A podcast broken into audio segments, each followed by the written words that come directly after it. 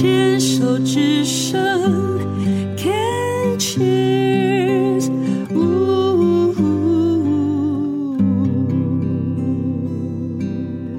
病虫害防治要继续跟杰西聊一聊。看到杰西就很容易蛮好聊的，然后就会聊到聊开来，然后就会忘记原来要干嘛这样子，瞎聊的，然后聊到时间会不够，所以其实呢这一段呢要跟大家诚实的说，是杰西第二次来，然后呢要把上一次没有录完的访谈继续。对对，我很荣幸可以有第二次的邀约来完成上次的访谈，嗯、来跟大家继续聊一聊。嗯。嗯嗯所以我们上次聊到哪？上次应该是讲到我离病过程，然后从开刀房推到恢复室，再回到病房，醒来的时候发现什么都没了。然后我后面的人生点点点，对，今天要讲我们的续集。哎，多多描述一下好不好？就是进开刀房，知道要开刀嘛，对不对？知道是要切、嗯、切，不知道。那切切巧克力囊肿，我知道。对，切巧克力囊肿嘛。嗯、那但是没有想到，从恢复室出来，躺到病床上，竟然发现整个卵巢没了，卵巢、子宫、阑尾、大网膜都没了，很多呢。就对啊，大网膜是什么东西？大网膜。在腹膜腔里面包覆的子，就是那些骨盆腔的器官哦，就要把它撑起来的那个东西，是不是？对，上面还是下面？它它有一个膜，等于说它，因为这个学理哦，我们今天就不赘述了。但是因为它很容易有癌细胞会沾染上去，所以假如要减肌手术疗法的话，就是尽可能的广泛性把它切掉，比较不会有复发的可能嘛。嗯嗯。所以阑尾是无辜的啊。嗯他 他也是他被拿掉了，所以减肌手术的这个减肌意意思就是要减少体感染体积，然后有可能感染的面积，就是把它整个拿掉，这样子。对对对，就是复发风险是把它降到最低。嗯嗯。那当你醒来发现是这样的时候，因为你自己讲说你术前是在这个否认阶段嘛？那起来的时候发现。哇，跟我想的不一样。虽然在手术前，医师都有尽到很详细的解释义义务嘛，责任。嗯嗯嗯、那我也有尽到了解的权利，但但是我并没有接受我有一个这样的选择。但是我我觉得哈，嗯，嗯，有一个故事是我躺在 table 上，嗯，然后麻醉之后，不是人就会哎，有的做梦，有的会对对对对对，你去哪了？哎，对，但我我就会奇怪有一个。梦境就是让我很安心，嗯，对。上次我们在前面好像也有提到，是让我很安心，然后我的一生会很平安，对对对，嗯，然后我很充实，对。那当我知道这个噩耗的时候，其实是医生跟跟我讲，因为我那时候平躺嘛，嗯，恢复还没有。麻药还没退，医生拍拍我的脚说：“中西，你不用担心，呃，移移植子宫哦，也是有成功的案例。”那时候我就握着我的疼痛控制器，才发现啊，什么移植子宫，那代表我没有喽，那也不可能只切子宫嘛，一定就是整套切掉。但是因为做了那一场梦，让我觉得人生嘛，还是要继续下去，嗯，不要再看我们失去的什么。哎呦，你知道，我真的曾经有一个女性友人，比我大的姐姐。她因为每一次月经来都要用到三十几公分的那种卫生棉棉垫，这样子，她应该也是有有有有长东西，量很大。对，然后她的妇产科医生就有呃建议她是不是就把它拿掉就算了这样子，她不愿意，因为第一个她快停经了，第二个我想那种年纪大的姐姐，你真的不知道拿她怎么办，她就会告诉你说。我想死也要活个全尸。哦，他为了这样，所以他保留他的器官，然后每一次要这样的去受折磨。因为医生也会跟你讲说，可以拿，也可以不要拿。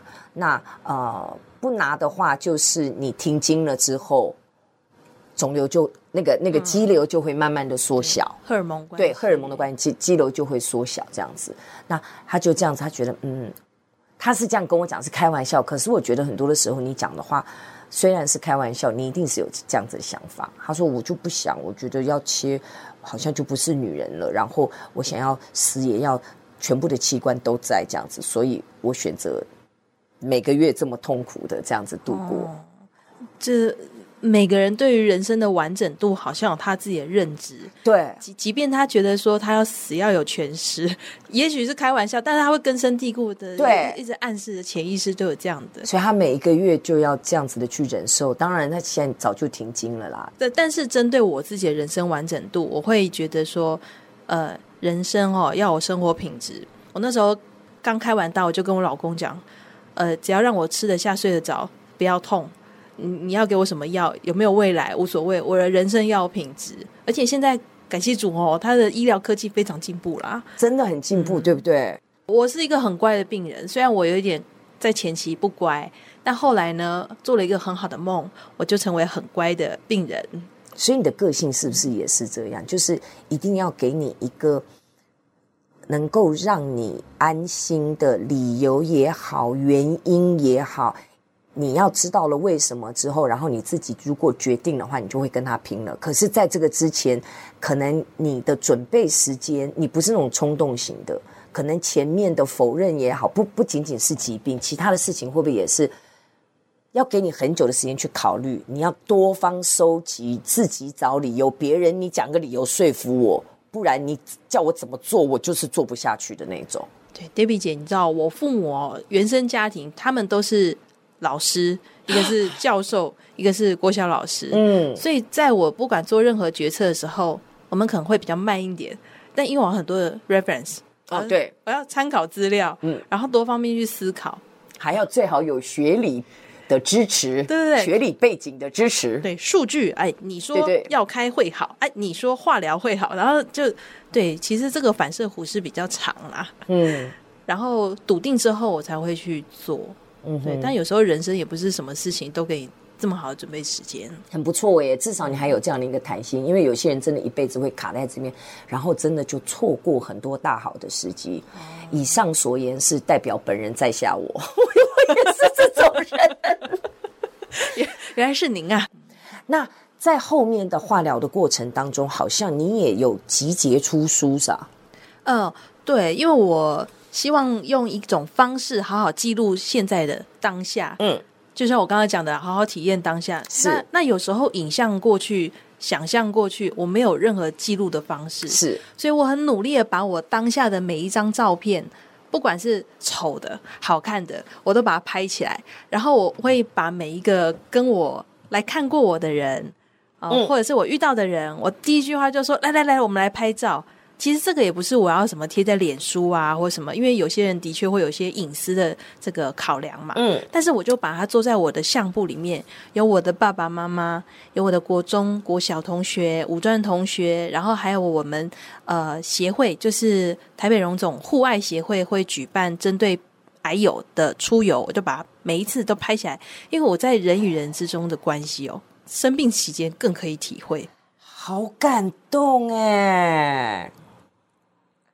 我现在哦，就是我多希望我们这个节目是可以有 YouTube 这样子，因为因为我真的就可以跟大家看，真的真的，我自己在看的时候我就很感动，然后我现在整个鸡皮疙瘩是起来的，因为我还算敏感体质，就是只要这个人这个东西是真心的，我拿到手上，我跟人相处，我会起鸡皮疙瘩，这个是我的我自己，所以我刚看到这个，真的就是满满的感动。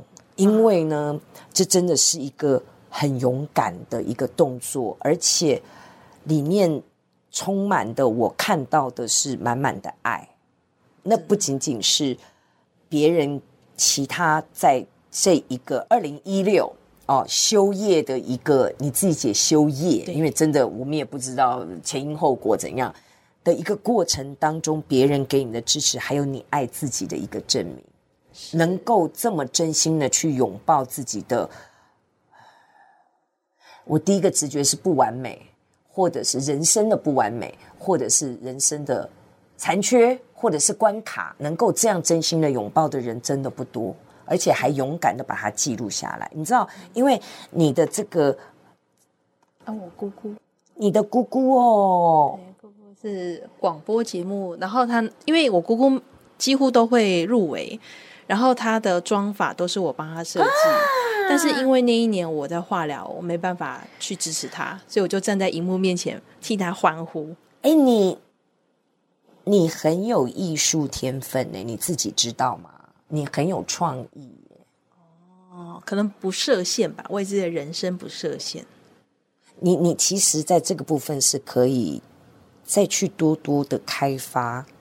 这种影像的记录也好，然后还有你看姑姑的妆法，然后你你你你你愿意，你敢去这样子做？因为我不太敢帮人化妆，我虽然自己妆化的很厉害，是两本嘛，对不对？嗯、对，一个是比较呃过程，真的没有出版哦。哎，没有这个彩，这个精装本，然后每一个是彩页，然后你这个是你怎么去把它完成这样的一本书啊？这个是有人可以帮你把它变成印刷出来，是不是？其实我自己排版，看 对自己排。其实我蛮鼓励病友，就是努力的拍下来。然后现在很多线上印刷嘛，嗯，你就可以自己选你要哪一种装订方式，然后自己线上排版，嗯，然后。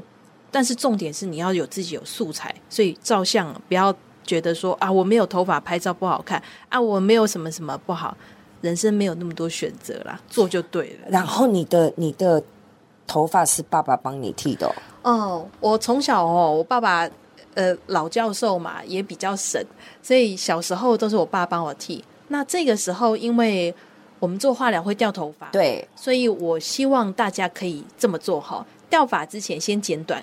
因为长大之后，没有人知道自己的头型适不适合剪超短发，所以你先试试看，看一下自己五分头怎么样啊？看习惯之后再剃成三分头，头发落得差不多，你就自己把它剃光头。